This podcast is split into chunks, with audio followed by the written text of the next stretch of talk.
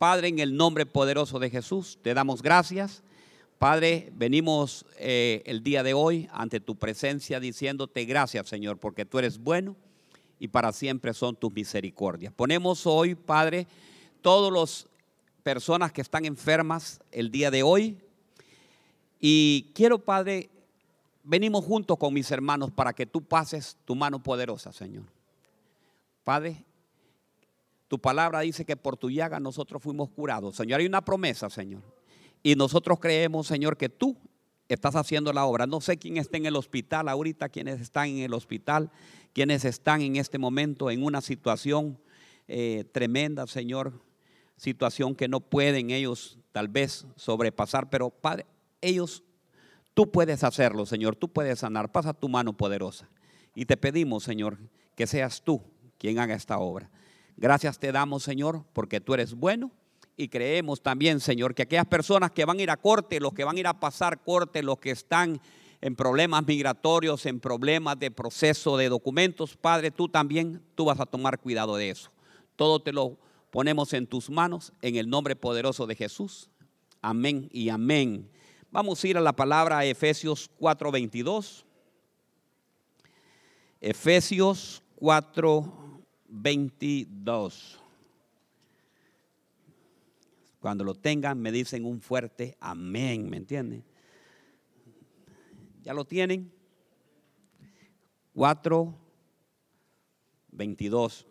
Dice en esta versión que tengo aquí, denságase de su vieja naturaleza pecaminosa y de su antigua manera de vivir que está corrompida por sensualidad y engaño. En cambio, dejen que el Espíritu los renueve los pensamientos y las actitudes. Mire qué lindo. Dice, en cambio, dejen que el Espíritu les renueve los pensamientos y las actitudes. Y en esta otra versión dice así, eh, en cuanto a vuestra manera anterior, manera de vivir, os despojéis del viejo hombre que os corrompe según los deseos engañosos. Y ahí está la palabra, estas subrayelas que sean renovados en el espíritu de vuestra mente. Dígale, dígale que está a la par. Vamos a ser renovados en el espíritu de nuestra mente. Y os vistáis del nuevo hombre, el cual es semejanza de Dios y ha sido creado en la justicia, en la santidad y en la verdad. Que Dios añada mucha bendición a esta palabra, ¿verdad? Fíjese que Hoy le puse al tema renovando nuestra mente, ¿verdad? Y es que es necesario que nosotros renovemos. Fíjense que tenemos, ¿cuántos años llevamos pasando ahorita la pandemia? ¿Dos años y medio? Dos años y medio, ¿verdad? Dos años y medio y, he, visto muchos, muchas situaciones y muchos datos. Eh, una de ellas, los eh, doctores, los médicos, los que dan salud mental, dicen que se ha incrementado el odio en estos dos años y medio. ¿Por qué? Y ellos dicen por el encerramiento que hubo. El trauma, el, ese, después de una persona estar en libertad y después de que viene ese, esa situación, entonces viene un, un odio, ¿me entiende? O sea, se puede imaginar cómo está la cárcel esa cárcel está lleno de odio, ¿verdad? Entonces, hermanos, eh, esto es un problema y ha venido, por eso es que se ha incrementado ahora mucho la ayuda, la salud mental, porque eso ha incrementado esa situación. Y, dice que hay estadísticas, ¿verdad? Tremendas del, problema de estar encerrado. Y eso ha traído, ese encerramiento ha traído eh, muchos problemas. Y, en la, y todo viene, ¿sabe por qué? Porque hay un ataque en la mente. Diga conmigo, hay un ataque en la mente. Eh, el enemigo los quiere llenar de miedo. Y si usted mira que después de la pandemia, ¿qué ocurrió? Una guerra. Una guerra. ¿Y por qué que ocurrió esa guerra? Porque quería ocurrir. No, hermano, todo eso, odio, todo es problema y todo ese eh, forma. Pues así es. No, no se ha fijado que tal vez su esposo antes era cariñoso, ahora está bien agresivo o la mujer ahora no le puede decir nada ya y levanta ya de un sol. Mecha corta, ¿verdad? Entonces se le incrementó la mecha y ahora es más pequeña. Porque todo es la forma de nuestro, diga, la forma de nuestro pensar. Ahí está el problema, la forma en el pensamiento. Y entonces el día de hoy, pero ¿sabe qué? Hoy el Señor va a renovar nuestra mente. Fíjese que dice que el pueblo de Israel mandaron a los dos espías, usted conoce bien esa historia. Diez tenían una mente como tremenda, ¿verdad? Diferente, mientras que Josué y Caleb dice que tenían una mente victoriosa. Dice que aquellos se miraban como langostas, ellos no. Fíjate que José y Caleb dice, sí, ustedes miran como langostas, pero ¿la sabían ustedes que las langostas son un gran ejército? Porque ahí dice la palabra de Dios, mandaré a mi ejército con las langostas, ¿verdad? Que dice que son bien pequeñitas, pero ¿y en ejército qué son? Tremendas, ¿verdad? Son poderosas. Entonces, hermanos, tenemos que tener una mentalidad diferente. Fíjese que la forma de que usted puede ver las perspectivas de la vida es muy diferente. Una vez mandaron a un hombre a Alaska y lo mandaron a vender refrigeradoras. Óigame bien, pero la parte más cruda. Y ese hombre llegó con una mentalidad y llegó con una mentalidad positiva. Fue la General Electric, es un vendedor de la General Electric. Y es increíble. Dice que vendió lo que nunca había podido. Porque ¿Sabían ustedes que aunque el frío siempre necesita refrigeradora? A otro lo mandaron a África, a un lugar, y lo mandaron a vender zapatos. Pero mire, él llegó y mira que todo mundo andaba descalzo. Y dijo él, yo me regreso inmediatamente. Y se fue y llegó donde el gerente de ventas y le dijo, usted está cometiendo un grave error. Usted me mandó a ese lugar porque quiere despedirme a mí. Porque sabe por qué, ahí nadie usa calzado, le dice. Ahí todos andan descalzos. Pero ¿sabe qué? Lo maravilloso es que el hombre tenía más vendedores y mandó a uno de la cosecha. De aquí, de la cosecha cuadrangular. Y ese vendedor cuando llegó, vio que todos estaban descalzos. ¿Y sabe qué? Hizo la venta de su vida. A todo mundo le vendió los zapatos. Pero todo es de, ¿sabe de qué? De mentalidad. Entonces yo te hago la pregunta, ¿qué mentalidad tienes? ¿Una mentalidad derrotera o una mentalidad de Dios y decir, todo lo puedo en Cristo que me fortalece? ¿Verdad? Entonces, hermanos, tenemos ataques, ataques en la mente. Diga, ataques en la mente. Es una guerra continua que hay. Por ahí es donde ataca el enemigo. Por, eso dice la palabra de Dios que nos pongamos qué? El yelmo de la salvación, porque por ahí vienen los dardos del enemigo. Por ahí es donde vienen los ataques. Y mire que le digo, Señor, muéstrame algunos. Y me mandó, me dio unos. Eh, quienes fueron atacados en la mente. Y algunos no se dejaron. Mire qué precioso esto. Vamos a ir al primer libro de Samuel 17:43. Y dice así. Y el filisteo dijo a David, ¿acaso soy un perro? Mire, mire, mire qué palabras habían ahí, va. ¿Acaso soy un perro que vienes contra mí con palos? Y el filisteo dijo a David por sus dioses. También dijo el filisteo a David, ven a mí y daré tu carne a las aves del cielo y a las fieras del campo. Entonces dijo a David al filisteo, tú vienes con espada y con lanza y jabalina, pero yo vengo en el nombre del Señor de los ejércitos, el Dios de los escuadrones de Israel, a quien tú has que desafiado. El Señor te entregará hoy en mis manos. Yo te derribaré, te cortaré la cabeza y daré hoy los cadáveres del ejército de los filisteos a las aves del cielo y a las fieras de la tierra, para que toda la tierra sepa que hay Dios, ¿a dónde? en Israel. Y para que sepa, que, que sepa toda esta asamblea que el Señor nos libra, no, el Señor no libra ni con espada ni con lanza, porque la batalla es del Señor y os entregará en nuestras manos. Y ahí sigue la historia. Dice que cuando el filisteo se levantó y fue acercándose, David tomó, de la, sacó de la, de la mano una piedra y dice que se la incrustó en la cabeza. Lo que le quiero decir es esto. Mire la mentalidad que había ahí.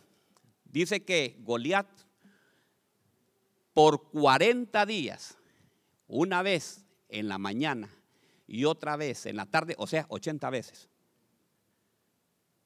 Por 40 días, 80 veces. Les decía, ¿a dónde están? ¿Dónde están esos hombres de la cosecha? Y todo el pueblo de Israel dice que se escondía y le tenía miedo. Porque ¿sabe por qué? Porque era una guerra de palabras. Diga conmigo, una guerra de palabras. Lo que tenía era Goliat, es que sabía manejar todo. Conoce gente que así es. Si vos no servís para nada, vos sos un inútil. ¿Ah? Conoce gente que así es. ¿No le han dicho por casualidad? Vos no podés hacer, ni tortilla podés hacer. Esas, esas son guerras de palabras que vienen. ¿Y a dónde, va, a dónde va eso? Al oído, a la mente. Y les decía, ¿dónde están los hombres? Levántense los hombres. Hasta el rey Saúl se agachaba. Y dicen que una vez el papá de David le dice, llévate estos quesitos, llévate toda esta comidita para tus hermanos y ve allá. Y oyó David lo que le estaba diciendo.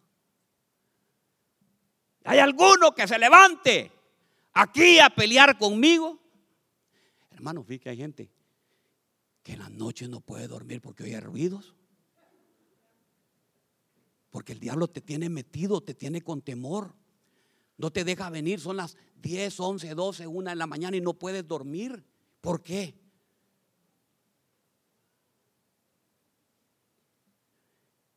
¿Quiénes pasaron insomnio anoche? ¿Aló? Entonces, hermanos, se pueden imaginar. Y le dice, yo voy, dice David, ¿quién es este? Y miren lo que le digo, pero ¿sabe por qué? Porque David conocía la palabra de Dios. David conocía quién estaba con él. Y decía, ¿quién es este incircunciso?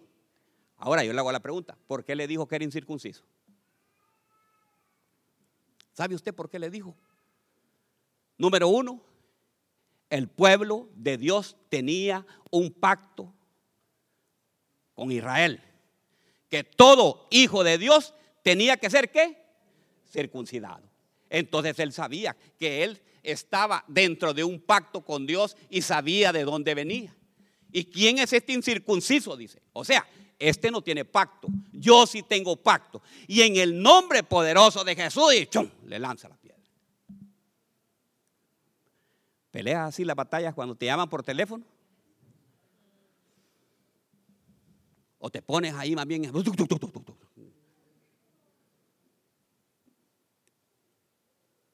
Ese es el problema. Pero diga, hoy tenemos que renovar qué? Apunte esta palabra, que sea renovado en el espíritu de vuestra mente. O sea que tenemos un espíritu en la mente, ya sea un espíritu que es de bien o que es de mal. ¿Cuál es el que te domina a ti? Yo te hago la pregunta.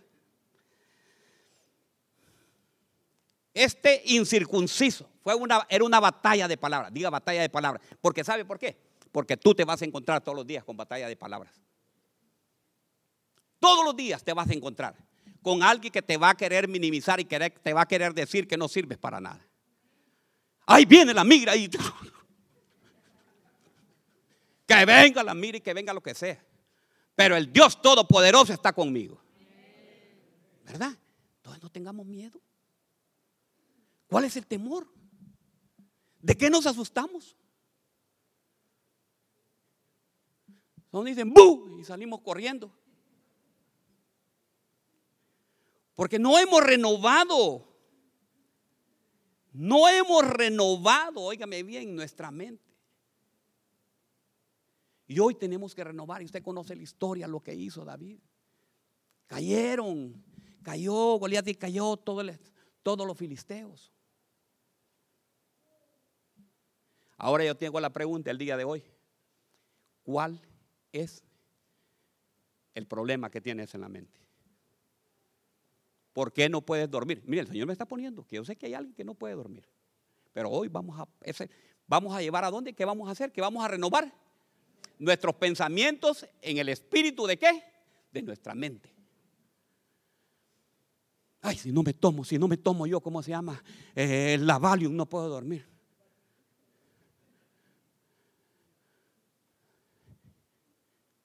Venza al enemigo.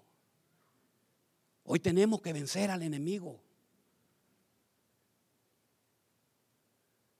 Fíjese que hay unos datos tremendos que estaba leyendo que dice que ahorita es el momento en que más trabajo hay, pero hay gente que dice, no, no hay trabajo.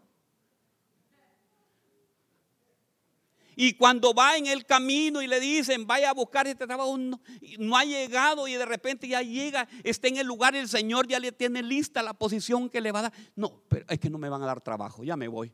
Mejor voy a venir mañana. ¿Por qué? Porque se está dejando vencer de la mente. Nunca te vas a casar. ¿Y quién es que le dijo que no se va a casar? Ay, que a mí me dijeron que nunca me iba a casar. Pues Dios proveerá conforme a sus riquezas en gloria. Es que a mí me hicieron brujería y hechicería. No dice que al pueblo de Dios no entra. Le dijo, oigan bien, cuando Balán le quiso echar al pueblo, maldice al pueblo, le dice ninguna agujero, ningún brujo va a entrar. No, pastor, pero es que cuando yo estaba, ah, ya estuvo, ya te tiene en la mente, el enemigo te la tiene así, crucificada. Tú le tienes que decir, el que viene a Cristo, nueva criatura es. Las, las cosas viejas pasaron y tú me has hecho un pensamiento nuevo, Señor Jesús.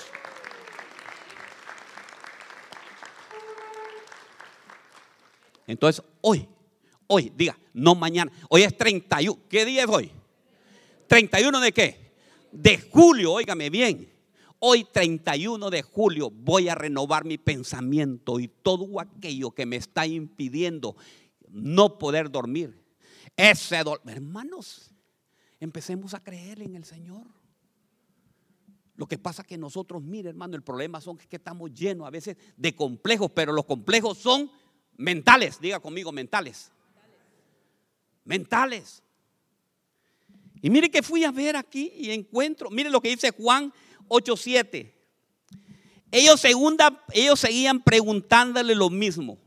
Así que se puso de pie y les dijo, el que nunca haya pecado que tire la primera piedra. ¿Sabían ustedes qué es lo que ocurría en Israel?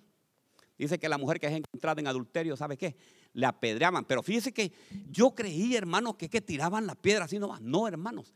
Dice, dicen los comentaristas, que los comentaristas que el objetivo de los que tiran la piedra era quebrarle la cabeza. Porque ahí es donde moría más rápidamente la persona. No era tirándole a las piernas, ni nada, no que todos iban dirigidos a dónde?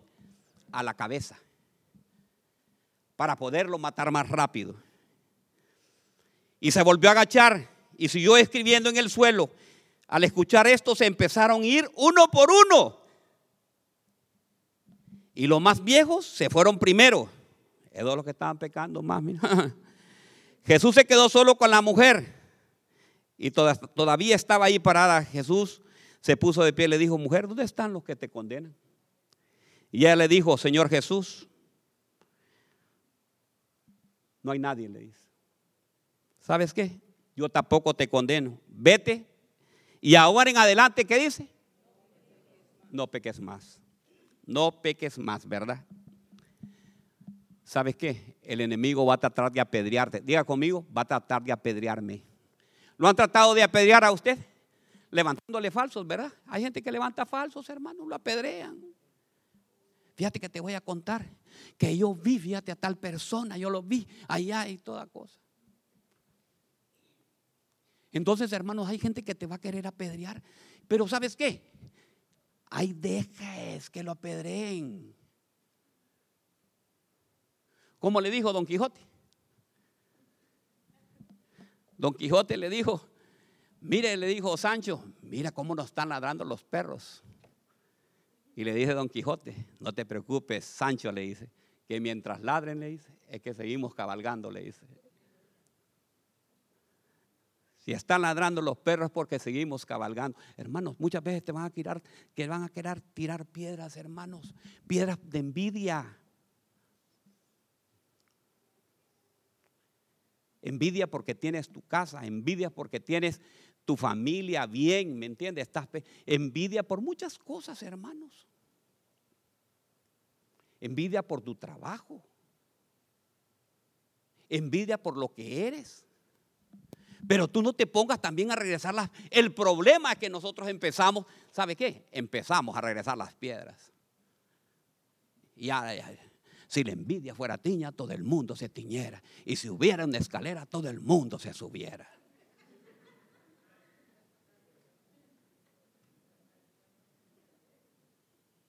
¿Qué es? Le voy a dar un consejo. Mire, ve. Mire, ve. Cerremos la boquita, ¿verdad? Y déjenlos. Déjenlos que apedren, que se van a terminar, se van a olvidar de estar tirando piedras. Las piedras dice que son acusaciones a la mente. Diga conmigo, las piedras son acusaciones a la mente. No le ha tocado, mire, no le ha tocado a usted que, que alguien, ¿cómo? Vos, y no eras un borracho y ahora estás sirviendo aquí. Y no te da vergüenza. Diga conmigo, piedras. Lo están apedreando. Y esta no era la que andaba en las discotecas y, era buena para bailar. Y miren ahora qué santulona se ve. ¿Ya ha oído usted eso? ¿Le, han dicho alguna vez? ¿Ah? Y este no es el que le ponía a la...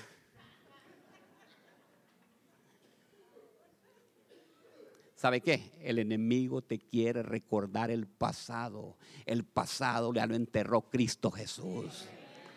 Deja que te apedreen porque ese pasado ya está olvidado. Ya fue puesto en la cruz del Calvario. La sangre de Cristo te lo limpió y te lo lavó.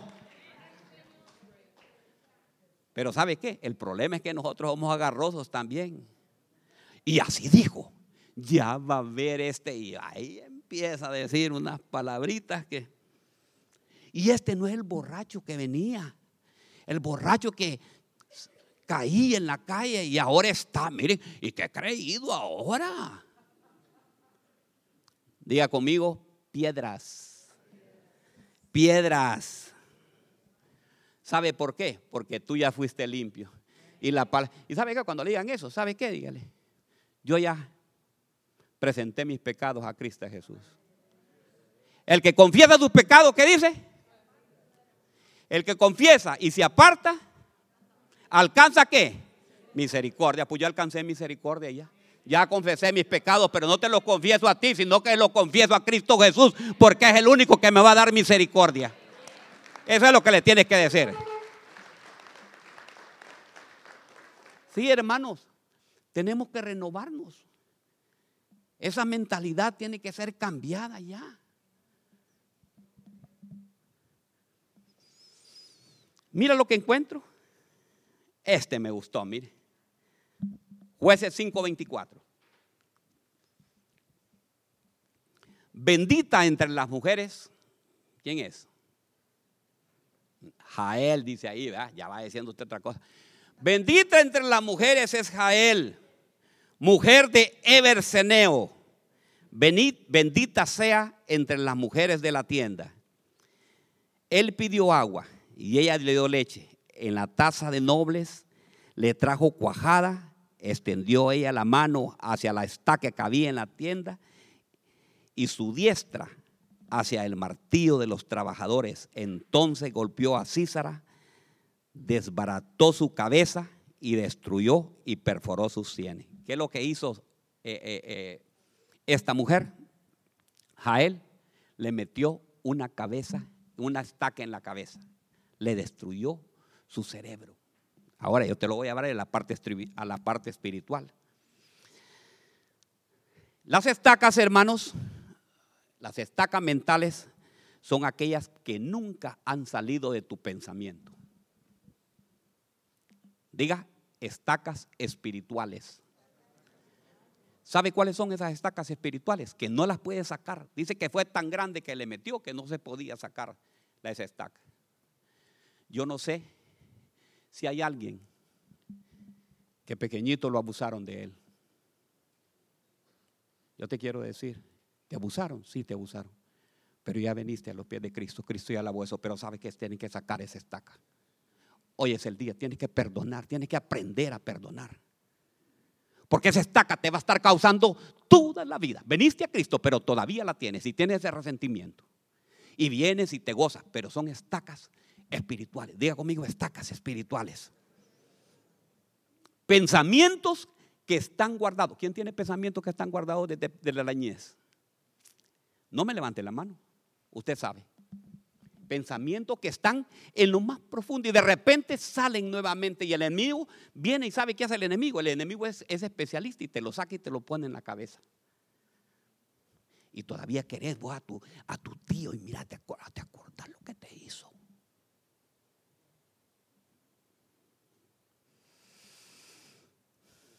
Estacas desde la niñez, estaca, puede haber una estaca de vergüenza, hermanos. Una estaca de cosas que hiciste en el pasado. Cosas que no le agradaban a Dios. Pero ya te lo dije, el que vino a Cristo, tú ya bajaste eso. Toda suciedad el Señor te limpió. Si tus pecados fueran rosos como el carnecí que dice, Él es, ¿cómo lo va a hacer Él? Lo va a hacer, óigame bien, blancos como la lana. Pero el problema, hermano, por eso se llama el mensaje de hoy se llama renovando qué? Nuestros pensamientos. Entonces tenemos que sacar eso, hermanos. Tenemos que irlo porque para quieres ir de gloria en gloria, de victoria en victoria, tienes que sacar todos esos pensamientos. El Señor ya te liberó de esos pensamientos de vergüenza que tú tuviste y que pasaste en el pasado. Saca esa estaca y camina hacia la meta que es en Cristo Jesús.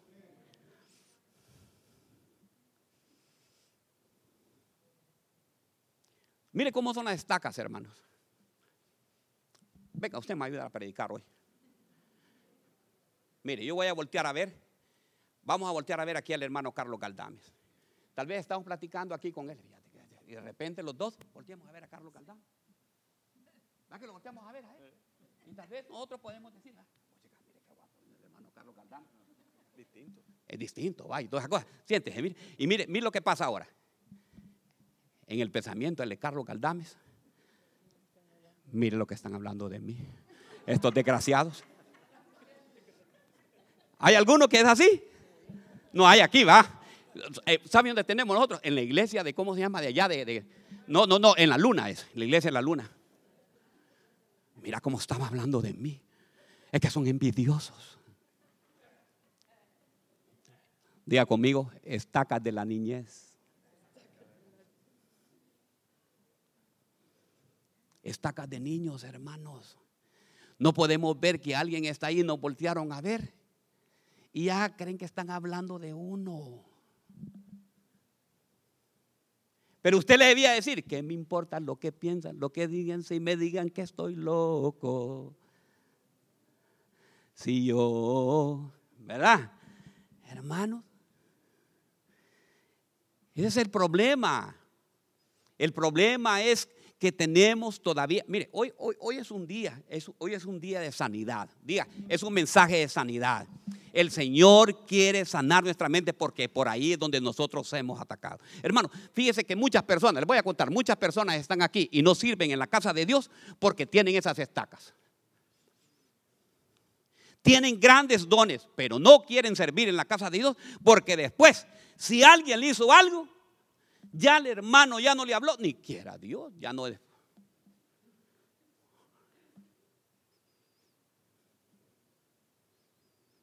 Es que no, pastor, yo no, es que no soporto esto. Pero hoy vamos a ser libre. Yo soy libre. Las cadenas del pecado que están en mi mente van a ser rotas. Libre. Hoy vamos a ser libres. Hoy vamos, sí, hermanos. ¿Por qué tiene tan odio con el hermano? Mire cómo él estaca. Y mire, hermano, yo no sé. Yo le voy a la pregunta ahorita a todos. Si Cristo viene ahorita, ¿usted se queda o se va? Yo le hago la pregunta a usted. Usted examínese. Porque si yo estoy enojado con Rafa, yo le digo, Rafa, fíjate que yo he estado enojado porque vos me dijiste, pero ver qué, olvidemos eso, hombre, mira, nosotros, ya, perdoname, yo te perdono, y ya estuvo. Porque, ahora ven, ¿cuál es el orgullo que a usted le impide hacer eso? ¿Ah? ¿Cuál es el orgullo?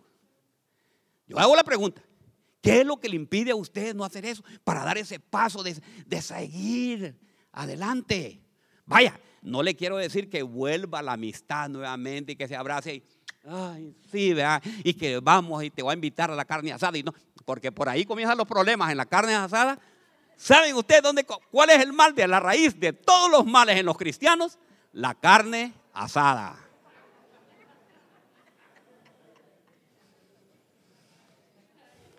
Ahí salen chismes. Ahí está todo. Entonces, ¿sabe qué? Ya no va a tener la carne asada, pero ya quedó bien con el hermano. Perdón, hermano. Sí, ya, Aló. ¿Se enojan ustedes? La hermana Julia, el hermano Ovidio, tienen su cumpleaños y no invitaron a mí. No se enoja, hermano. No. Si no le invitaron, no le invitaron, no le invitaron, usted vaya, vaya a McDonald's y compre una, el combo número uno, el Big Man, ya estuvo. Pero ¿por qué va a tener esa estaca metida? Uy, no me invitaron. Y me la van. Ya vení mi cumpleaños y no lo voy a invitar también. Más bien al contrario, invítelo para que diga, uy, qué clase. No es resentido, ¿verdad?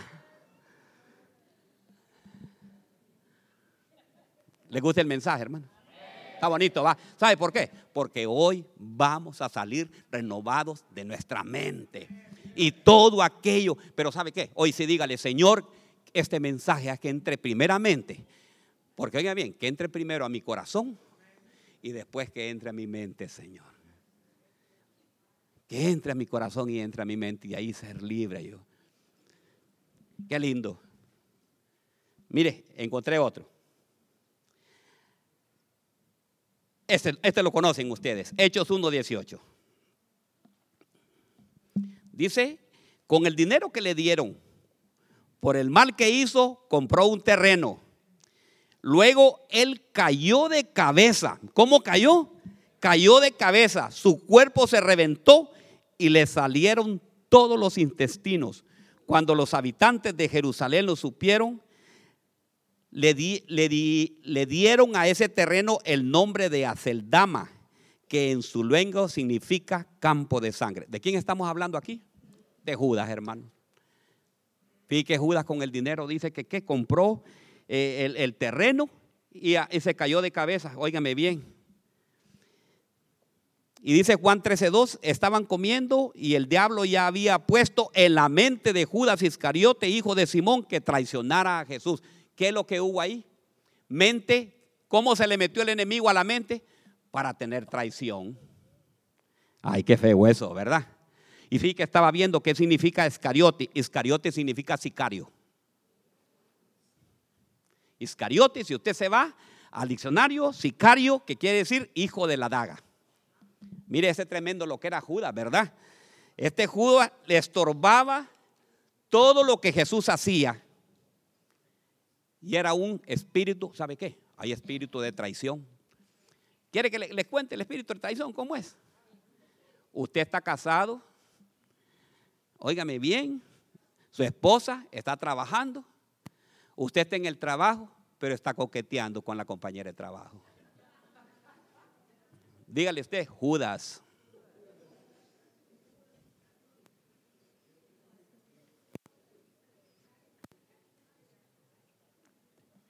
Espíritu de traición.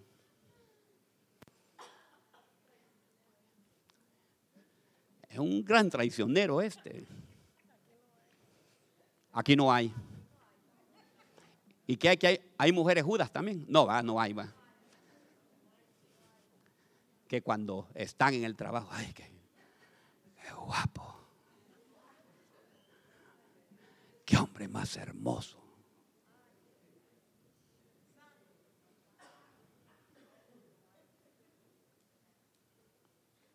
Espíritu. Hoy, ¿Sabe qué? Hoy vamos a hacer, hoy vamos a sacar. Hermano, si cuando se casaron ustedes eran bien guapos, esposo, hombre.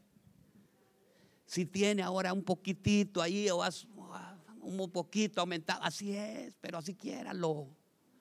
Deje de estar viendo, hombre, dejen de estar viendo a otras mujeres, hombre. Dejen de estar coqueteando ahí con las compañeras de trabajo. No se hagan judas. Pregúntele que está a la par. ¿Ya se ha hecho alguna vez de papel de judas? Dígale. Pero pregúntele, que usted no le pregunta, ¿me entiende?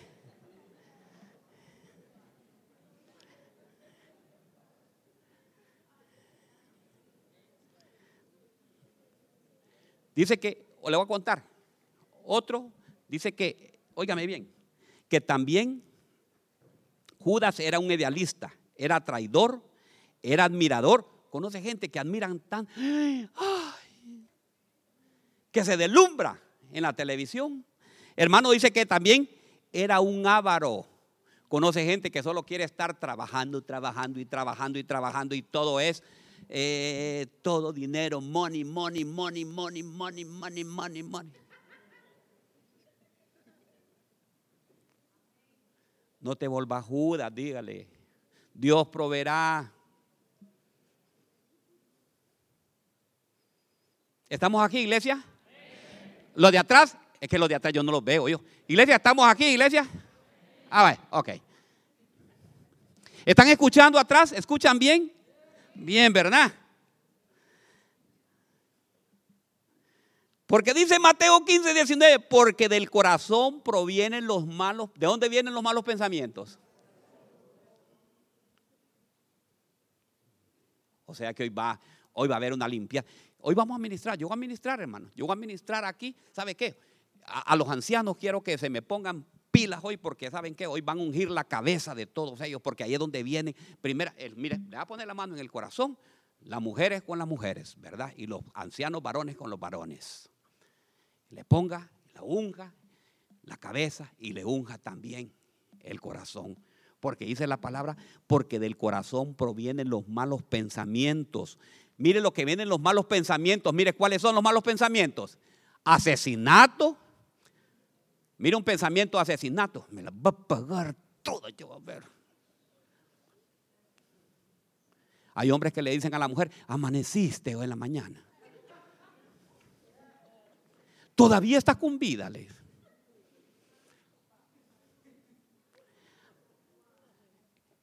El adulterio, mire, ¿cuáles son los pensamientos que vienen? Oye, hermano, hoy tenemos que hacer una gran administración.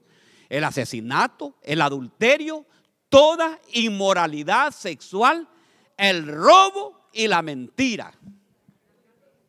Y la calumnia. Calumniadores. El robo es, préstame mil, te los pago dentro de 15 días y te voy a pagar mil quinientos. Y aquel por ambición, mire, ahí está. El otro también en el pensamiento tiene el espíritu de ambición. Ah, me va a dar 500 de demás. Y se queda sin el plato y sin qué también, sin la sopa, ¿va?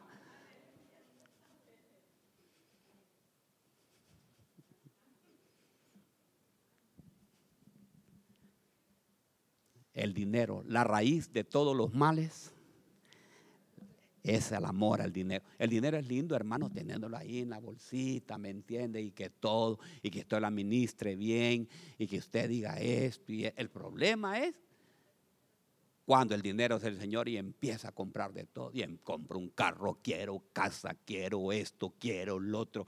Y ya después, usted gasta más de lo que gana. Vamos a hacer una prueba aquí de, administración. Si usted gana 4 mil dólares al mes y gasta 5 mil, ¿de cuánto es el déficit? De mil. Está en rojo. ¿Verdad? Entonces tiene un 20% de sobregiro. ¿Por qué? Porque quiere andar en un buen carro. El celular de lo último. Si no es el 12, ¿cómo se llama ahora? 12 o 13. Si no, 13, ¿verdad? Si no es el 13, yo no. Ajá, y Warren Buffett, que tiene el de 1980 y él dice que no lo cambia, que no le sirve, que es el mismo con que habla, el hombre más millonario de Estados Unidos. Y nosotros, si no es el 13, uy, no me da pena a mí andar con... Ya me salí el tema, mire, porque ahora, es que ya no sé por qué estos temas no.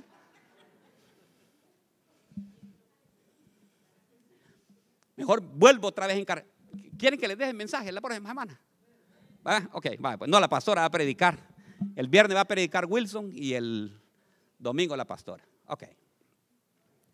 Entonces, hermanos, mire, ¿por qué? Porque de adentro del corazón de los hombres salen los malos pensamientos. Hoy va a lavar el corazón el Señor. ¿Quiénes quieren que le laven el corazón? ¿Sí? ¿No le han dicho a usted? A vos lo te lavan el coco allá en la iglesia.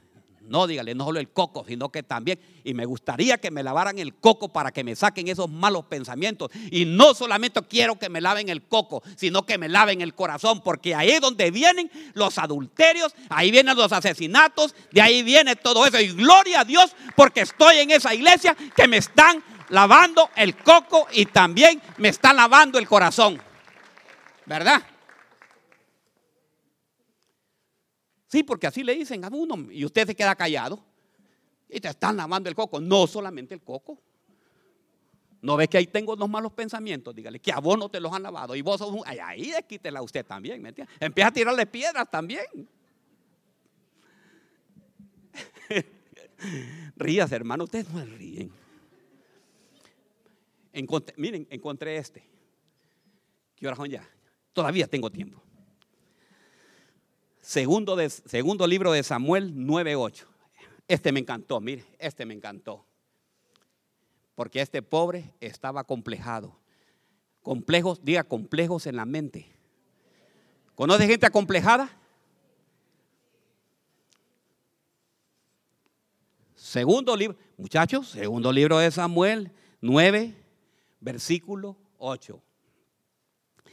Mefiboset se inclinó, se inclinó respetuosamente y exclamó, ¿quién es su, siervo para que muestre tal bondad aún qué? Qué lindo.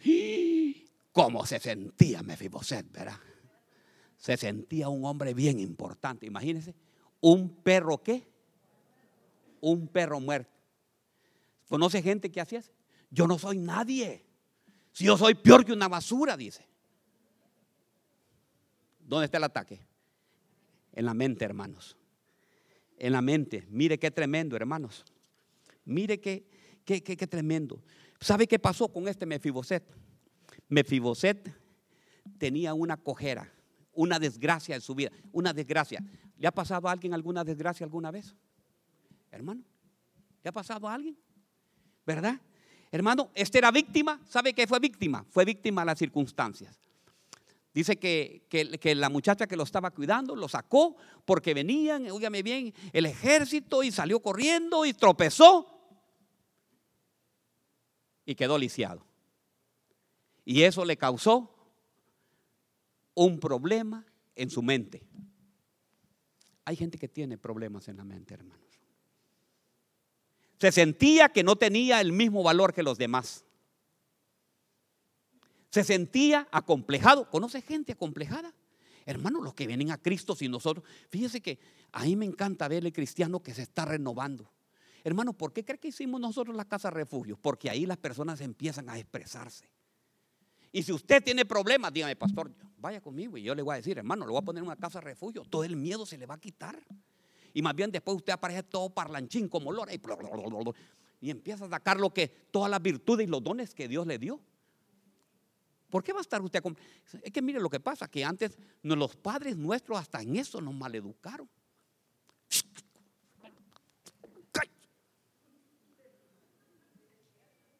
¿Le tocó a usted? En mi casa me tocó. Si nosotros llegábamos a la sala y queríamos estar ahí, una mirada que nos tiraba el papá de uno y le señalaba el cuarto que se fuera, ¿verdad? Y no podía hablar. Y después cuando nosotros íbamos a la escuela, venía la profesora también, y un, que se callen. Y hermano, y, todo acomplejado, traumado. ¿Sabían ustedes la trauma que hay en eso?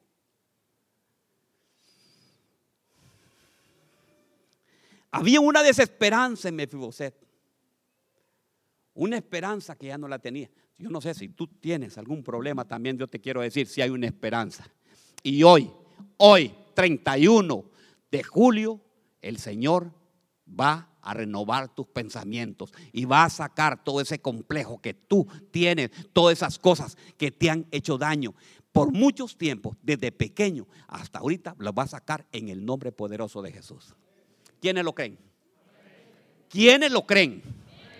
En el nombre poderoso de Jesús, hermano. Fíjese que este había creído que había nacido para ser un inservible. Qué complejo el que había en este muchacho, ¿verdad? Y es que sabe por qué, porque son traumas. Ahora mire, mire qué tremendo. ¿Creen ustedes que Moisés sufrió traumas? Claro que sí. Hermanos, lo metieron en una cesta. Nosotros lo oímos. Y Moisés, se llama salvado de las aguas. Y porque fue puesto en una cesta. Hermano, ¿le gustaría a usted que su papá y su mamá lo metieran en una cesta, lo tiraran sobre el Nilo y allá lo recogieran? Fíjate dicen, dicen los grandes estudiosos que Moisés era tartamudo. Y era tartamudo, ¿por qué cree que era tartamudo? Por el trauma que tuvo desde pequeño. Yo no sé qué trauma tú tienes y que tienes que todavía no lo puedes superar. Pero ¿sabe qué? Hoy el Señor está hablando a través de su palabra. Si tú fuiste abandonado, yo no sé quiénes fueron abandonados. Yo no sé quiénes no tienen, hermanos, yo no sé quiénes, no tienen padre, quiénes se criaron sin papá, quiénes se criaron sin mamá. Yo te quiero decir, hay una promesa que dice que aunque tu padre y tu madre te abandonaran con todo y eso el Señor te va a recoger. Entonces saca, saca esa estaca. Hermanas, hermanos, estaba viendo las estadísticas. Óigame bien, en todo el, en todo el mundo. De cada 10 niños, 6 no tienen la figura paterna. Están siendo criados sin papá y sin mamá.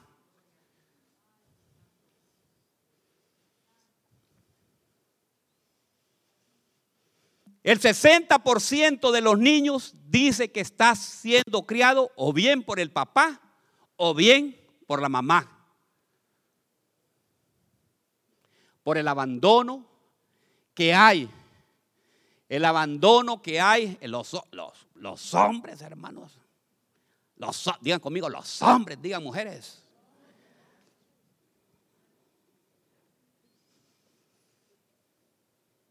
Ese es el problema que hay.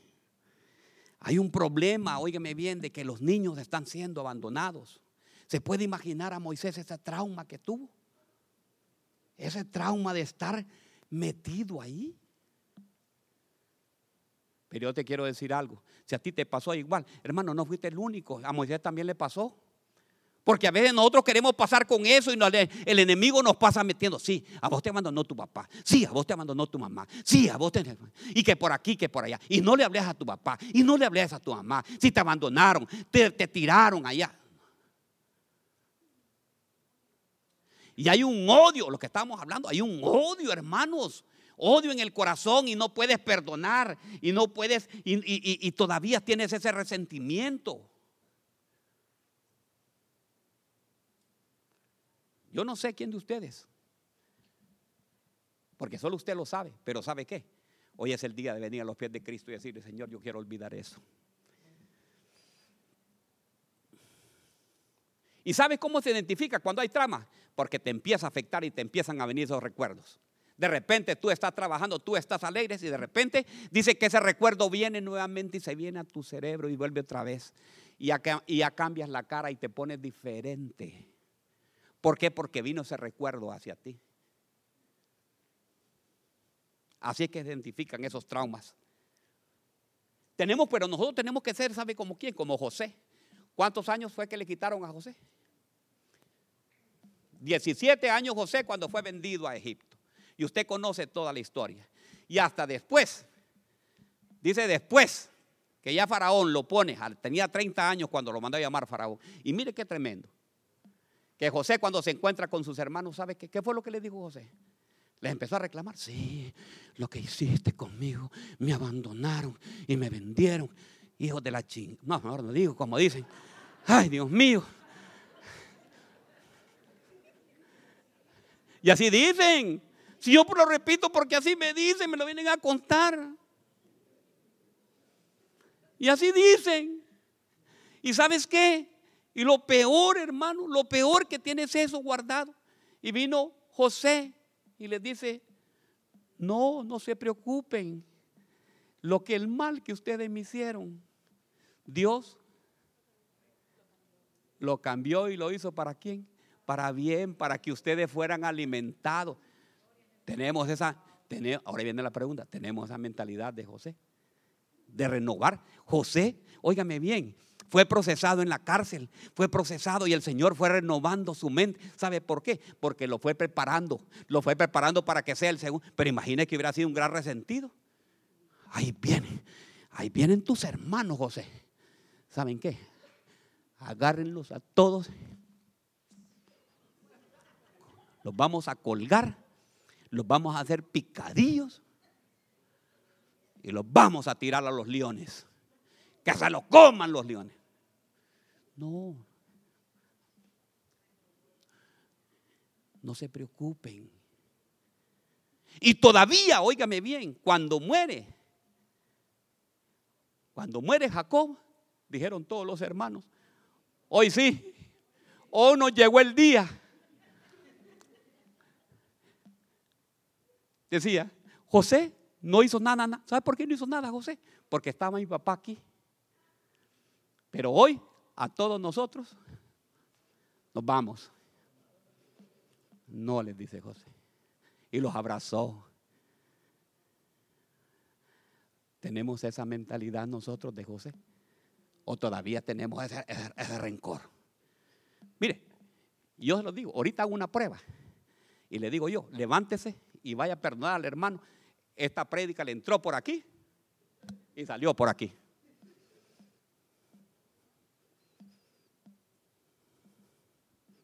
Aló. Estamos aquí, ¿verdad? Estamos aquí, iglesia. Debemos de perdonar. Debemos de llamar. Mire, si el pastor, pastor, pero es que mire, pastor, usted no sabe. Ese hombre va a decir que le diga lo que le diga, hermanos. Ya le he dicho yo. Tenga, ayúdame a predicar, téngame aquí, mire. Mientras usted no perdona y tiene problemas con su hermano, con su familia, con su papá, con su mamá, con, sus, con quien quiera que lo tenga, usted anda cargando algo así toda la vida. Y es una carga que usted no la va a soltar hasta que usted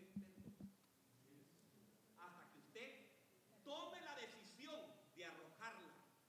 Pero ¿cómo se toma la decisión de arrojarla? de esa persona, pastor, yo no tuve que ver nada, él fue el que me, acusó, el que me dijo tal cosa, pero ¿sabe qué? Tire esa silla usted ya, tire esa escalera y dígale, ¿sabes qué, Morla? Yo te perdono por lo que me hiciste. Y Morla así, con una cara así de, de como de ¿sí? Y no me dice nada. Y no me quiere perdonar y me volteé a ver con unos ojos que me tiró tres puñales. Pero ¿sabe qué? Yo ya le pasé, ¿sabe lo que hice yo?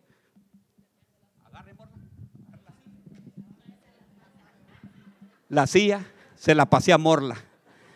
Y a Morla, la silla que tenía, más estas, son doble silla que anda cargando por no perdonar.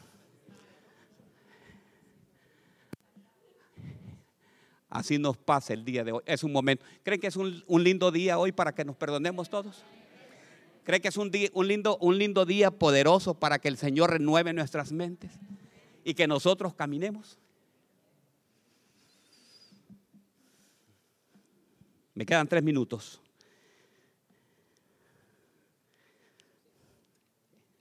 Mire lo que dice la palabra de Dios. Medicina preventiva para evitar esto. No abandonemos a nuestros hijos, hermanos. No peleemos, no con nuestros hijos. Amemos a todos los que están en casa.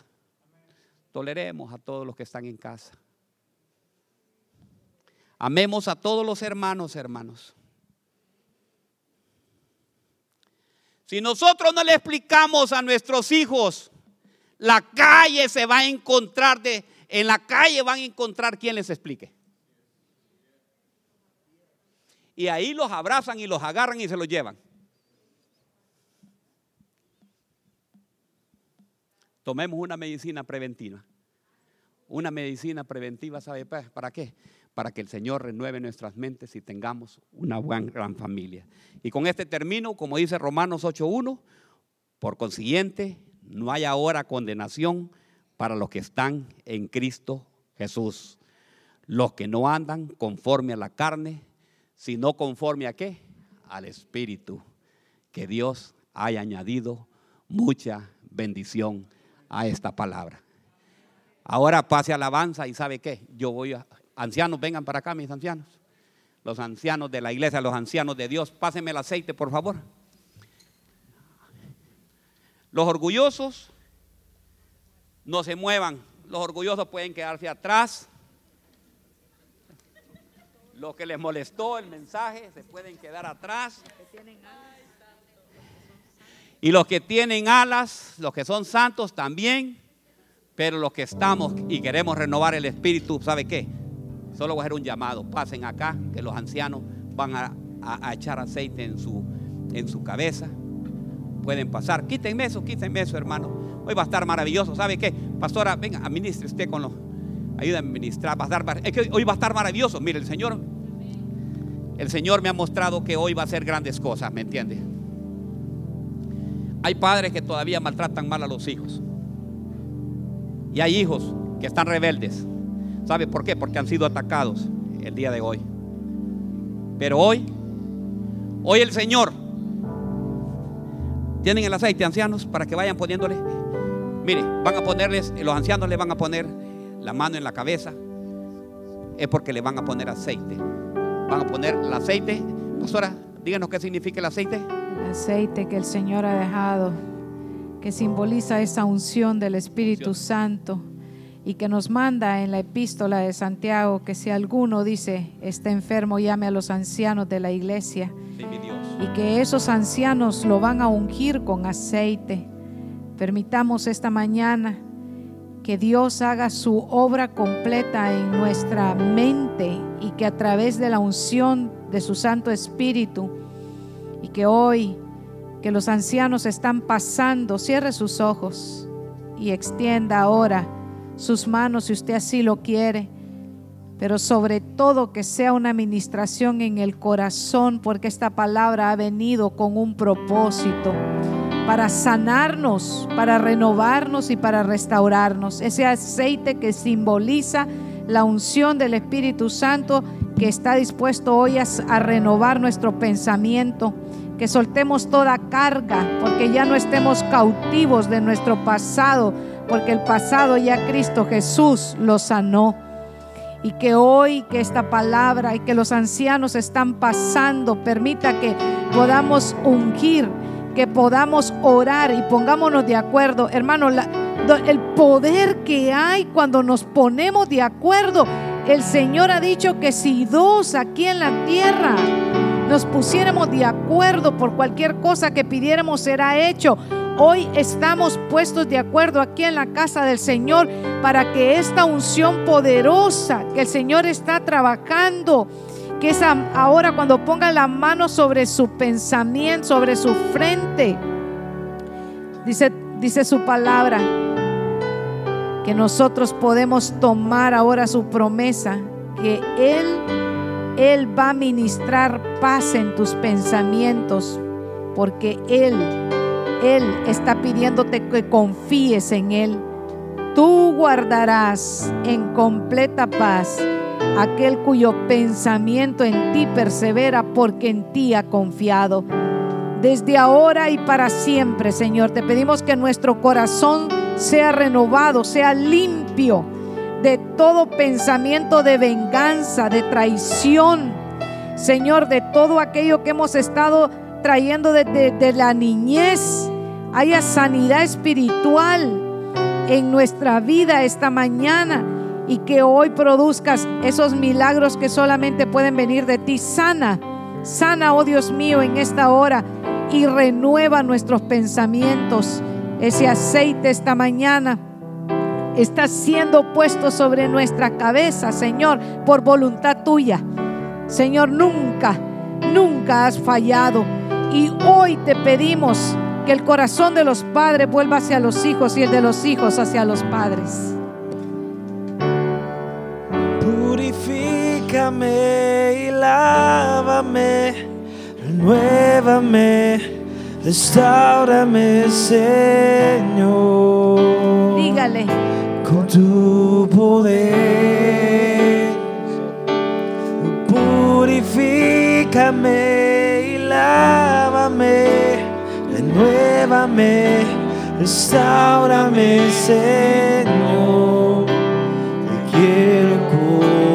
Dios, sí, Dile, Purifícame y lávame, renuévame.